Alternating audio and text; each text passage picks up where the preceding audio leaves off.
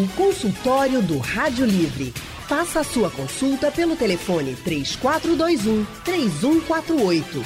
Na internet www.radiojornal.com.br. Quem nunca se deparou conversando com alguém e sentiu aquele mau hálito, uma situação bem delicada, né? Tanto para quem tem o problema quanto para quem está lá do outro lado e muitas vezes não sabe nem o que dizer. Normalmente, quem tem mau hálito nem percebe. A verdade é que situações como essas são mais comuns do que a gente imagina. Dados da Associação Brasileira de Pesquisas dos Odores Bucais revelam que 4 a cada 10 pessoas aqui no Brasil têm um problema e que nem sempre a halitose, que é o nome correto dessa disfunção, está ligada a problemas do estômago, como a gente pensava durante muito tempo, né? Cerca de 95% dos casos tem relação com problemas bucais. Para falar sobre esse assunto, a gente recebe no consultório de hoje o cirurgião dentista da Odontocap, Arthur Dias de Oliveira. Boa tarde, doutor Arthur.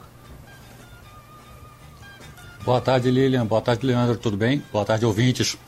Boa tarde, Arthur. Seja muito bem-vindo. Já esclareço para os ouvintes que estamos numa conexão pela internet com o Dr. Arthur. Então, o delay está entre nós também no consultório de hoje. E a gente também vai conversar com o gastroenterologista Gerson Brasil. Boa tarde, Dr. Gerson. Boa tarde, Lilian. Boa tarde, Leandro. Boa tarde, ouvintes. Boa tarde, Arthur também. Boa tarde, Dr. Gerson. E você, ouvinte, pode participar do consultório, viu? Através do painel interativo, mandando mensagem para a gente ou ligando para cá para conversar com os especialistas. Tem alguma dúvida sobre o assunto, sobre mau hálito? Liga para cá, conversa com a gente.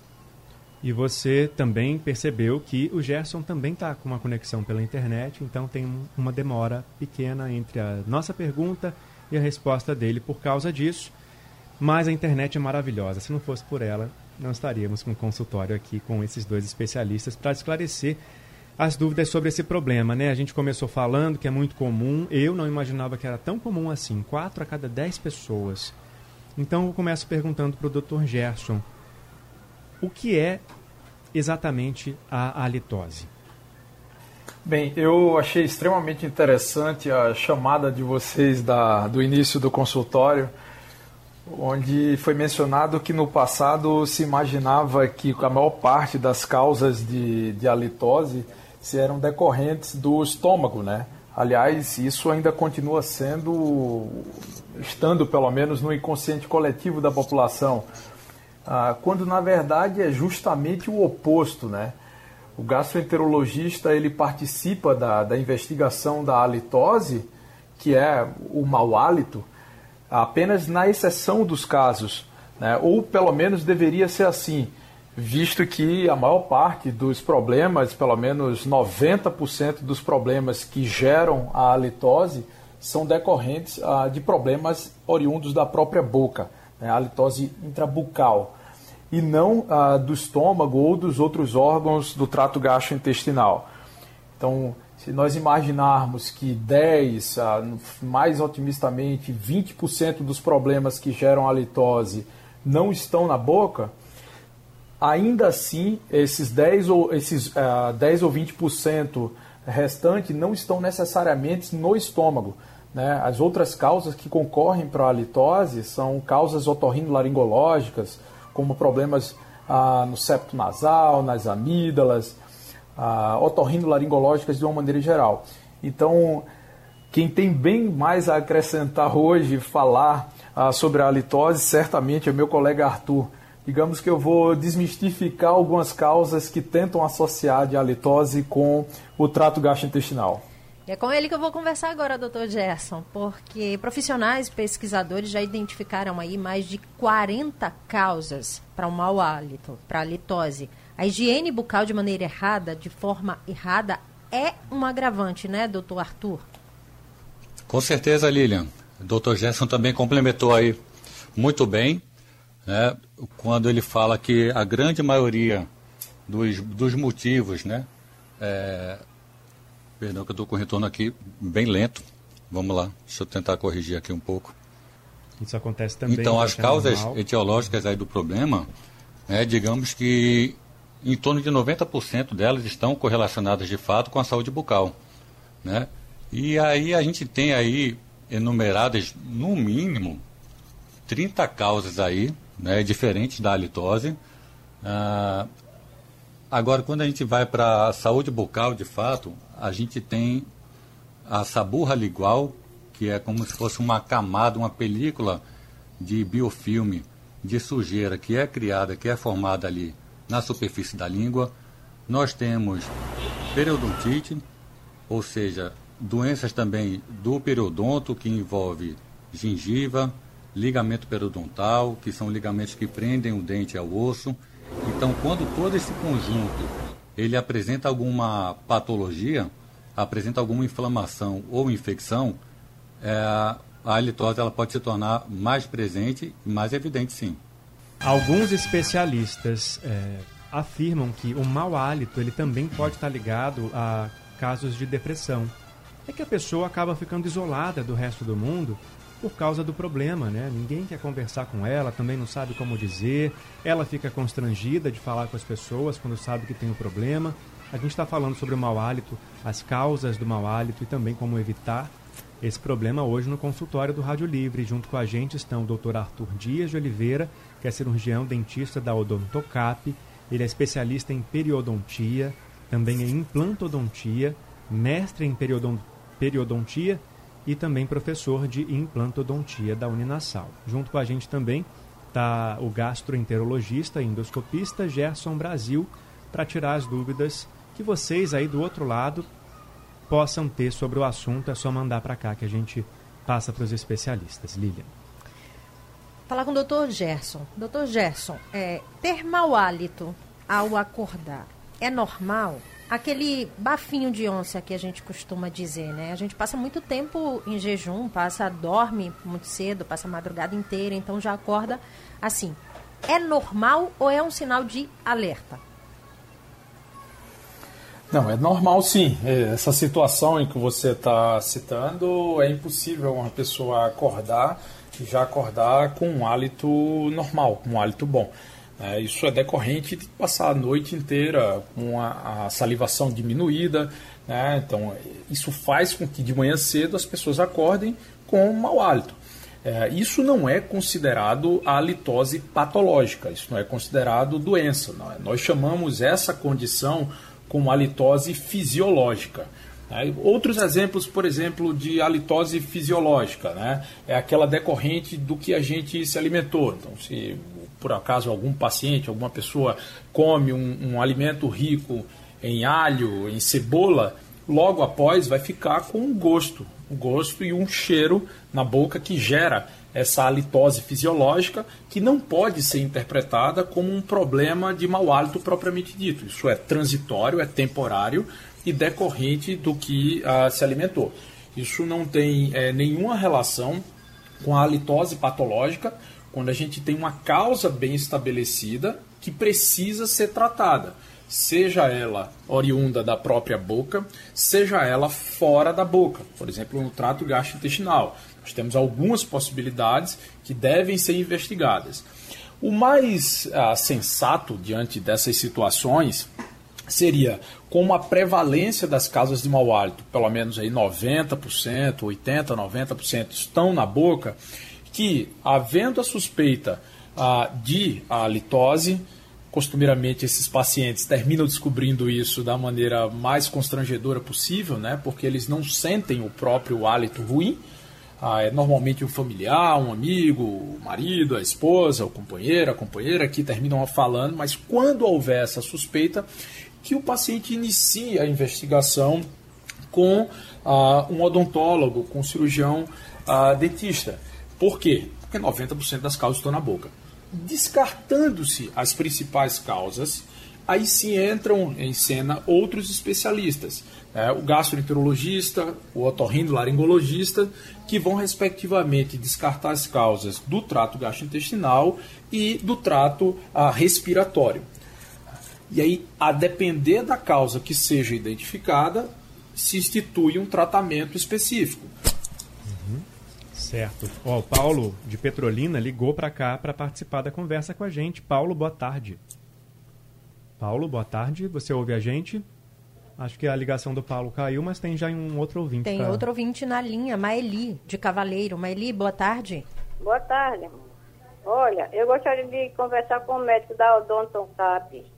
Sim. É, fez um ano agora que eu fiz uma peça lá na Odonton Cap, uma, uma, uma dentadura, as duas. Deu 3.800. Deu 3.800 reais. Só que minha peça já quebrou e eu gostaria de saber como é que eu faço. Eu posso ir aí falar com o médico para ele dar uma ajeitadinha na minha peça ou não? Obrigada, Maeli. Boa tarde, Maeli. Pode falar, doutor Arthur. Obrigado pela sua participação. Pode, pode sim. Dá um pulinho lá que a gente vai verificar a causa disso. Isso não é comum de acontecer, tá? Mas pode dar um pulinho lá que a gente vai resolver da melhor forma possível. O doutor Arthur, aproveitando, quem tem prótese tem que ter mais cuidado com a higiene para evitar o mau hálito? Sem dúvida, Leandro. Não só a prótese, como também restaurações quebradas, restaurações mal adaptadas. Ah, tudo isso pode ser fator para que se acumule de uma forma maior, uma quantidade maior, o biofilme. E aí esse acúmulo de biofilme ele vai originar outros problemas, ele pode originar outros problemas bucais, originando assim também a halitose. Né? Mas a, o uso de próteses como pontes fixas, por exemplo, próteses sobre implante, apesar de causarem mau hálito, eles são sim uma excelente forma de reabilitação, onde a gente consegue adequar é, e unir, na verdade, estética e função, devolvendo para o paciente aquilo ali que ele precisa para poder ter uma condição de vida social é, ideal. Antes de eu chamar o Paulo de Petrolina, que a gente já recuperou a ligação com ele, queria só senhor, pedir para o senhor explicar o que é biofilme. Então, biofilme é, é o nome, como é, que, como é que eu posso chamar? Técnico. É o nome correto, na verdade, que a gente dá à famosa placa bacteriana, uhum. que a gente está acostumado a ver aí nas propagandas comerciais em televisão, jornal, né, vários produtos que, que são lançados, eles são testados, a eficácia dele é testada no combate do biofilme ou da placa bacteriana. Vamos então com Paulo de Petrolina. Paulo, agora você consegue nos ouvir. Boa tarde. É, boa tarde. É é prazer enorme participar desse, desse glorioso programa, sempre ligado é, nos assuntos que vocês trazem toda tarde. É, uma dúvida que eu gostaria de tirar com os doutores aí, é, meu filho ele tem 11 anos e ele de vez em quando ele acorda com um mau hálito muito forte. Eu já levei ele ao médico, o médico é, é, indicou que eu comprasse é, uns comprimidos de carvão mineral. Em, algum, algumas vezes funciona, em outras vezes não. É, o, o, que é que pode é, acontecer? É, será que realmente a, a, a, os comprimidos de carvão mineral é, tem, é uma solução para isso? Boa tarde. Boa, bom, doutor Arthur? Vamos lá. Boa tarde, Paulo. É, eu desconheço ainda, certo, algum artigo científico que comprove a eficácia de comprimidos de carvão, ah, carvão ativado, carvão mineral, na eficácia contra o mau hálito, certo? A halitose, como, como o Dr. Gerson bem falou aí há pouco tempo, a halitose matinal, ela também é considerada uma halitose fisiológica, que está dentro do grupo das halitoses transitórias, certo? Então a gente não pode classificar a halitose matinal como sendo de fato uma doença sistêmica, como sendo já um problema estabelecido. Aquela halitose matinal ela é decorrente da inatividade, digamos assim, da língua, da bochecha, porque músculos ao passarem é, no, nos dentes, eles acabam também removendo de forma mecânica a placa bacteriana, o biofilme, isso reduz a atividade bacteriana, o acúmulo ali, e quando a gente está dormindo isso não acontece.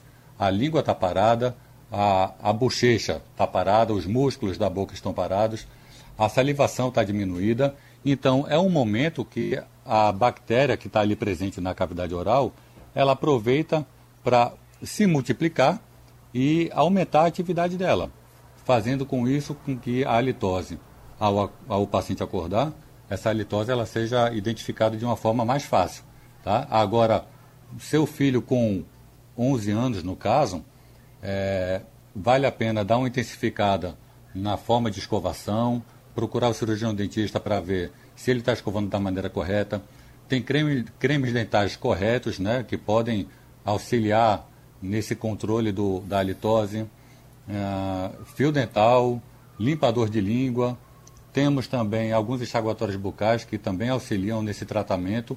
Então, vale a pena, como o Dr. Gerson também falou há pouco tempo, vale a pena dar um pulo antes de procurar um médico para que ele prescreva ali um, um comprimido de carvão, vale a pena dar um pulinho no consultório odontológico, conversar com o cirurgião dentista, porque dentre as causas prováveis da litose, normalmente elas vão ser tratadas, vão ser diagnosticadas no consultório odontológico. Estamos falando sobre o mau hálito, quais podem ser as causas do problema e que problemas esse problema pode trazer para nossa vida.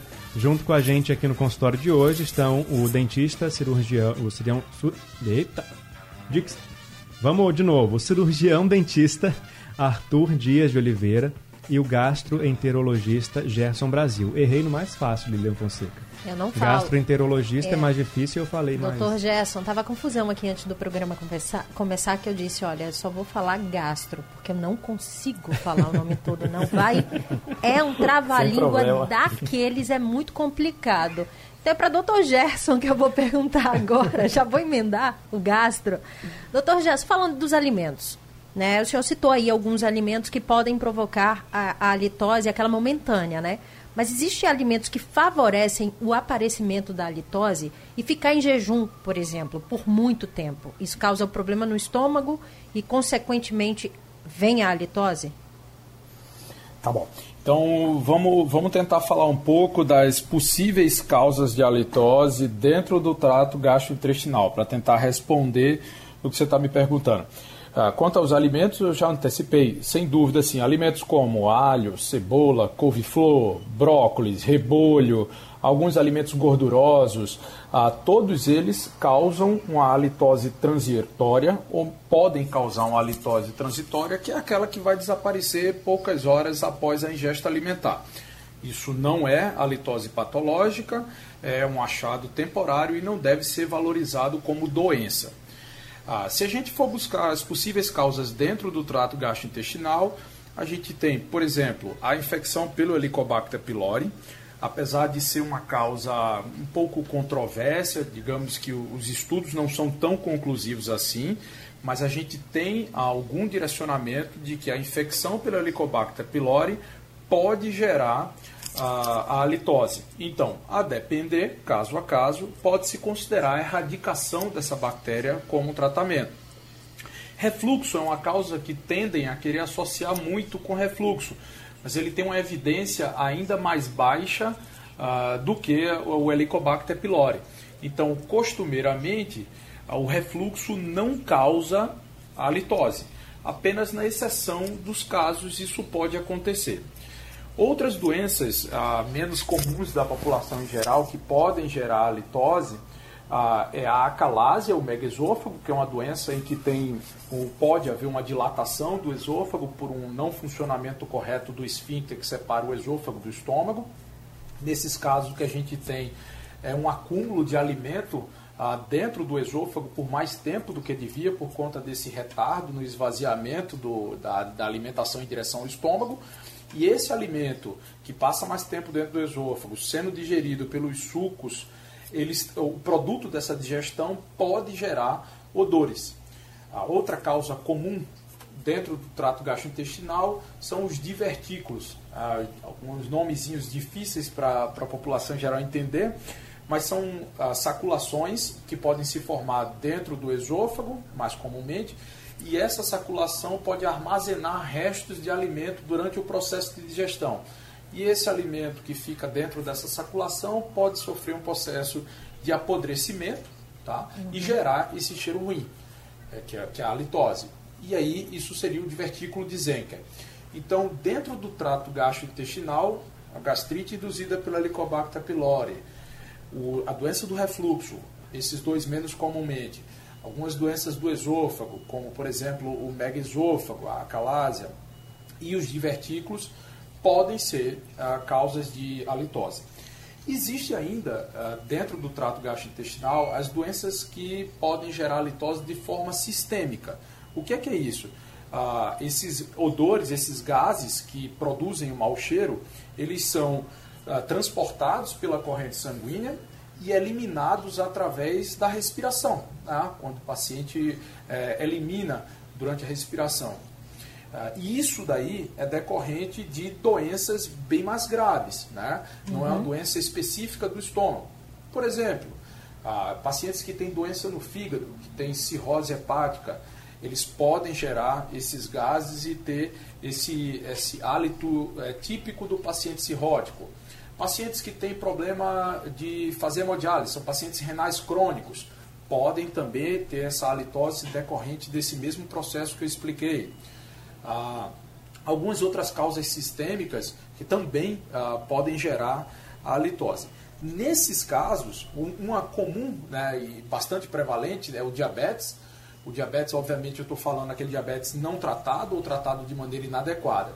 Então, todas essas três causas que eu acabei de citar, por exemplo, a cirrose, a doença do, do rim, a doença renal crônica e o diabetes, são doenças que podem gerar litose por uma causa sistêmica e, quando o fazem, é um indício de que a doença está mal tratada ou parcialmente tratada e aí requer uma otimização desse tratamento ah, por parte do gastroenterologista ou do endocrinologista, ou médico que tratar essa doença. Então é dessa forma que o gastroenterologista, por exemplo, pode contribuir mais no diagnóstico da halitose, quando se descarta a causa bucal pelo odontólogo, então nós vamos em busca de causas do trato gastrointestinal ou causas sistêmicas que podem justificar a halitose. O Anderson do Recife, no painel interativo, disse o seguinte: olha, uma pena, mas já tive que encerrar um relacionamento por má higienização bucal.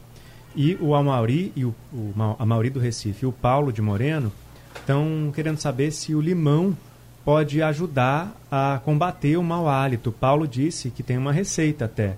Tomar em jejum pela manhã meio copo de água com limão espremido com uma colher de bicarbonato de sódio. Doutor Arthur, o limão, o bicarbonato, eles ajudam ou não? Olha, queridos ouvintes, é, o que eu posso dizer é que o limão, é, a vitamina C do limão, ela é favorável para várias outras questões aí fisiológicas, porém, no combate ao mau hálito, também desconheço, ok? Também desconheço. Quando a gente sugere, na verdade, o uso de, uh, como é que eu posso dizer, de cremes dentais, uh, o uso de limpador de língua, isso aí tudo está voltado para o enfoque do controle, novamente eu digo, da placa bacteriana e do biofilme, certo? Uh, como a gente falou há pouco tempo, a halitose matinal, ela é transitória. Então, não é ali aquele, aquele copo com água é, misturado com limão e o bicarbonato que vai sanar o problema da halitose.